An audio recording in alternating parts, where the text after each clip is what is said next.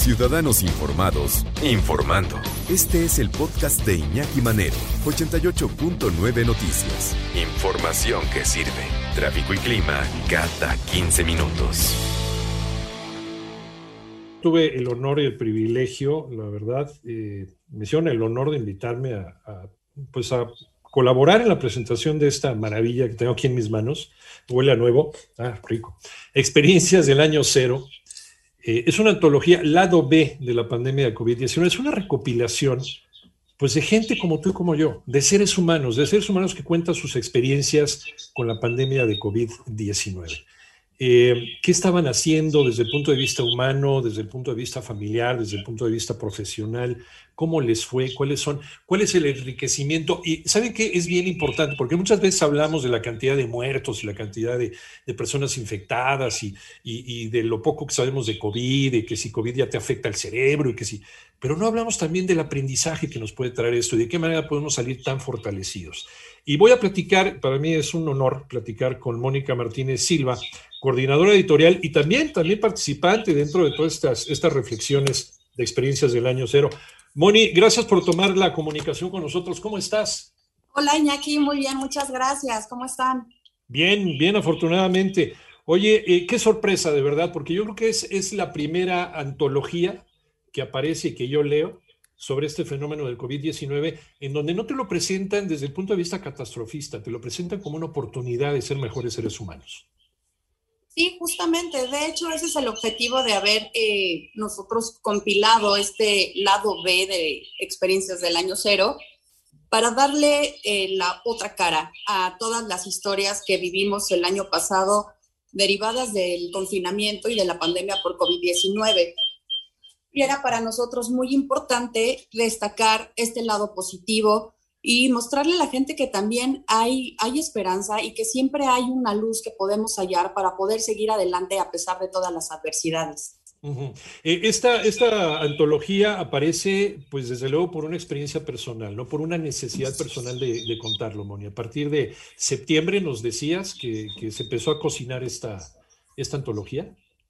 Sí, correcto. Fíjate que el 14 de septiembre, justo un día antes del 15 de septiembre, de la independencia en México, eh, estaba tomando mi café en la mañana y entonces, bueno, siempre soy eh, fan de oler el café antes de degustarlo. Entonces, al momento que lo acerco, no olía nada. Entonces, me sorprendí muchísimo porque, bueno, uno de, las, eh, de los síntomas que las personas tenemos cuando nos eh, acabamos de adquirir COVID es que tenemos anosmia, nos quedamos sin olfato.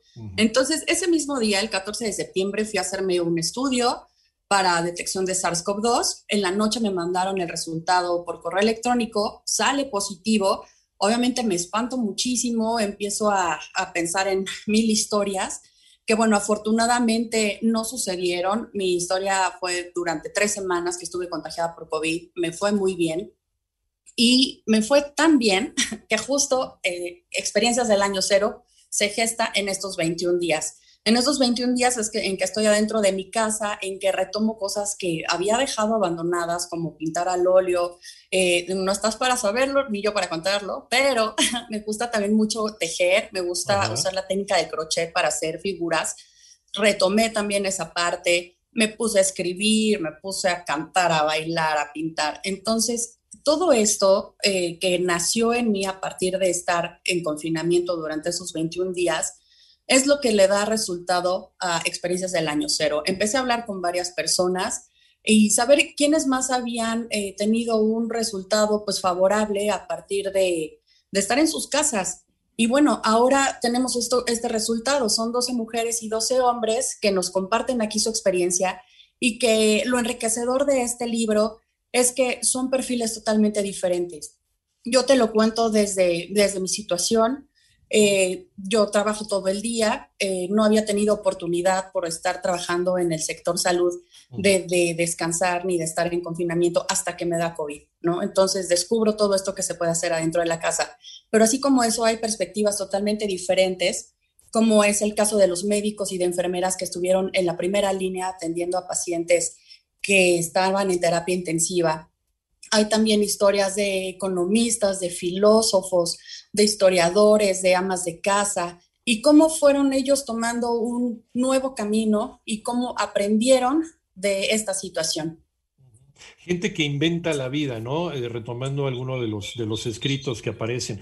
O gente que, que, pues, para, mientras que para el mundo era el día de Navidad, para él era el día de la, era el día de la resurrección, ¿no? o sea, gente que desde el lado humano está contando sus historias, sus aprendizajes y la manera en que han estado evolucionando, incluso hasta, hasta de la metafísica, hasta, eh, ¿cómo hiciste? El proceso de selección haber sido brutal, ¿no? Porque pues también tuviste que, que cortar algunas personas, mucha gente también quiso, quiso participar en este, en este libro. Eh, lo, lo hiciste en varias temáticas, lo dividiste en varios temas, ¿no? En varias formas de ver la vida.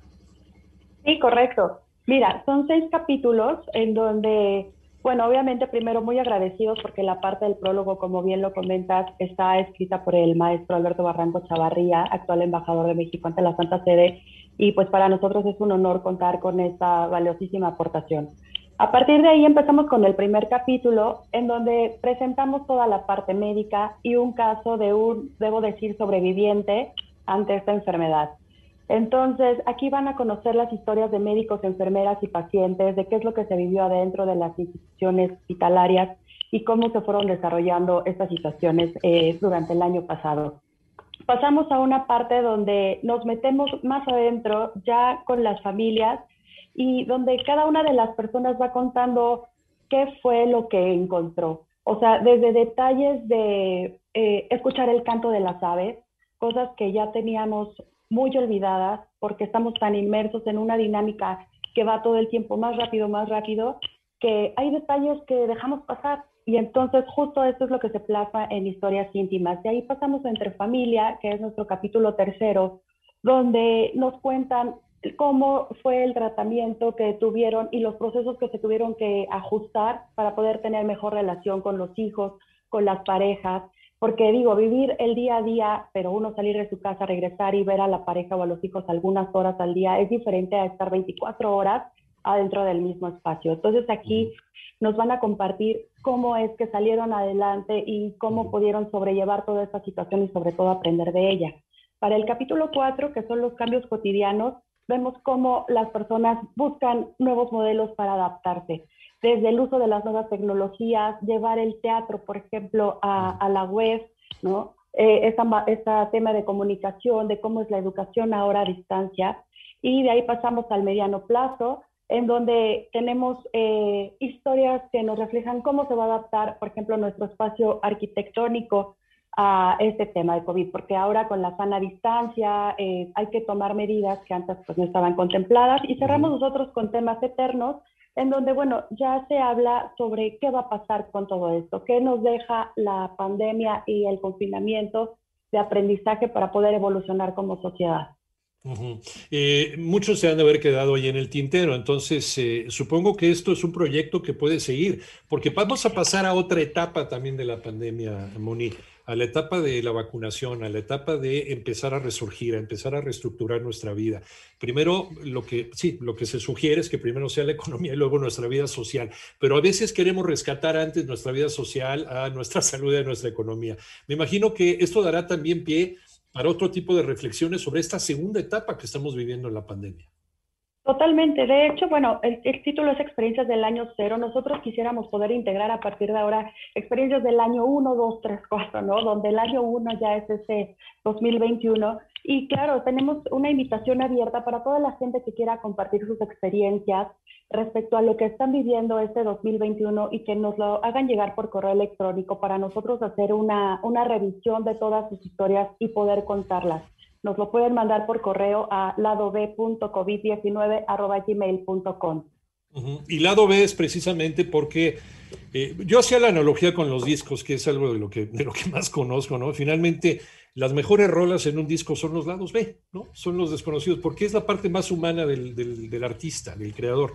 No es la parte comercial, no es la parte que está diseñada para vender discos, sino es la parte eh, más interna, es la parte más íntima de la persona. Y creo que esta es una recopilación con lo más íntimo del ser humano, con lo más valioso. Es correcto. De hecho, es como tú bien lo mencionabas el día de la presentación, lo enriquecedor de experiencias del año cero es que estas 12 mujeres y estos 12 hombres abren la puerta de sus hogares para compartir con todos los lectores sus historias durante la etapa más álgida de la pandemia. Entonces, lado B rescata, rescata esa luz, rescata esa esperanza y deja a un lado todas las noticias que nos tienen atiborrados entre internet, televisión, las redes sociales, la misma calle donde hay letreros, pues ya un poco eh, agresivos a veces, de si estás viendo este lector porque te vas a morir, ¿no? Entonces, dejar a un lado toda esa parte para rescatar la esencia del ser humano, lo más valioso, dar esperanza y saber que mientras estemos aquí siempre hay cosas que podemos hacer.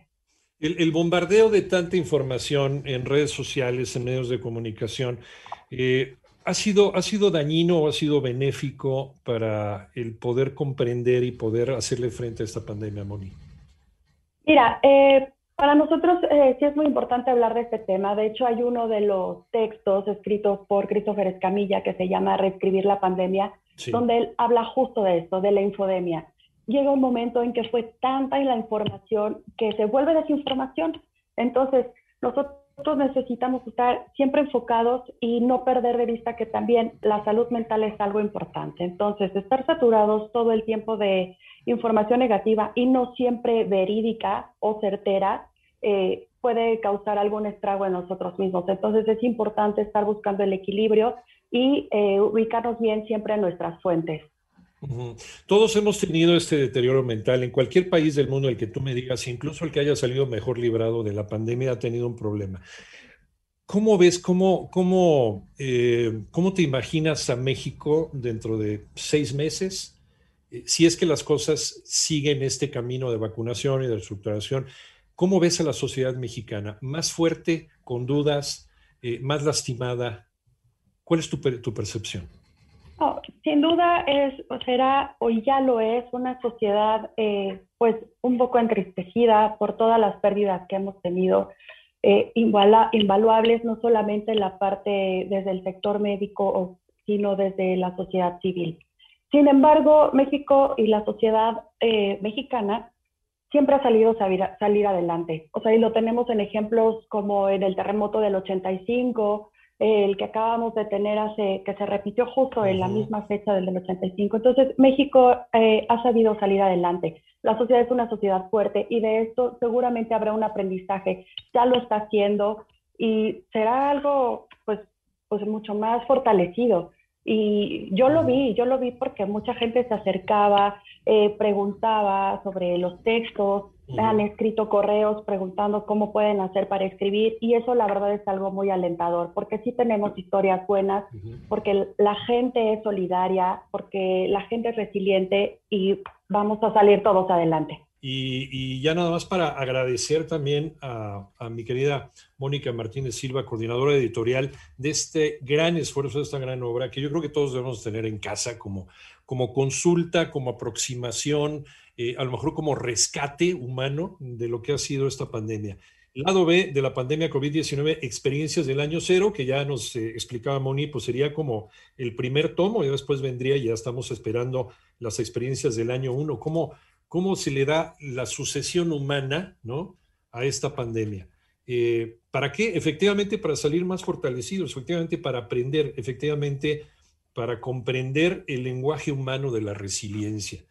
Eh, antier tuve miedo, ayer desorientación, hoy lucidez, escribe, escribe una tal Mónica Martínez Silva dentro de en esta antología también. Hay que leerlo, hay que leerlo completo, de verdad, Mónica, queremos agradecerte muchísimo. ¿En dónde encontramos este libro?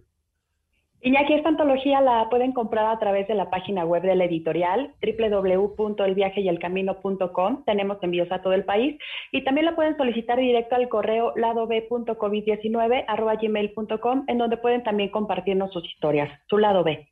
Bueno, ya nos platicarás, ¿no? De cuando salga el siguiente para leerlo sin falta, pero mientras tanto, aquí tenemos esta obra, para mí única en su género, en donde nos muestra la pandemia desde el lado más humano y desde el lado, desde luego, más positivo, más fortalecido. Muchas gracias, Moni. Gracias por platicar. Muchas gracias, Iñaki. Gracias a ti.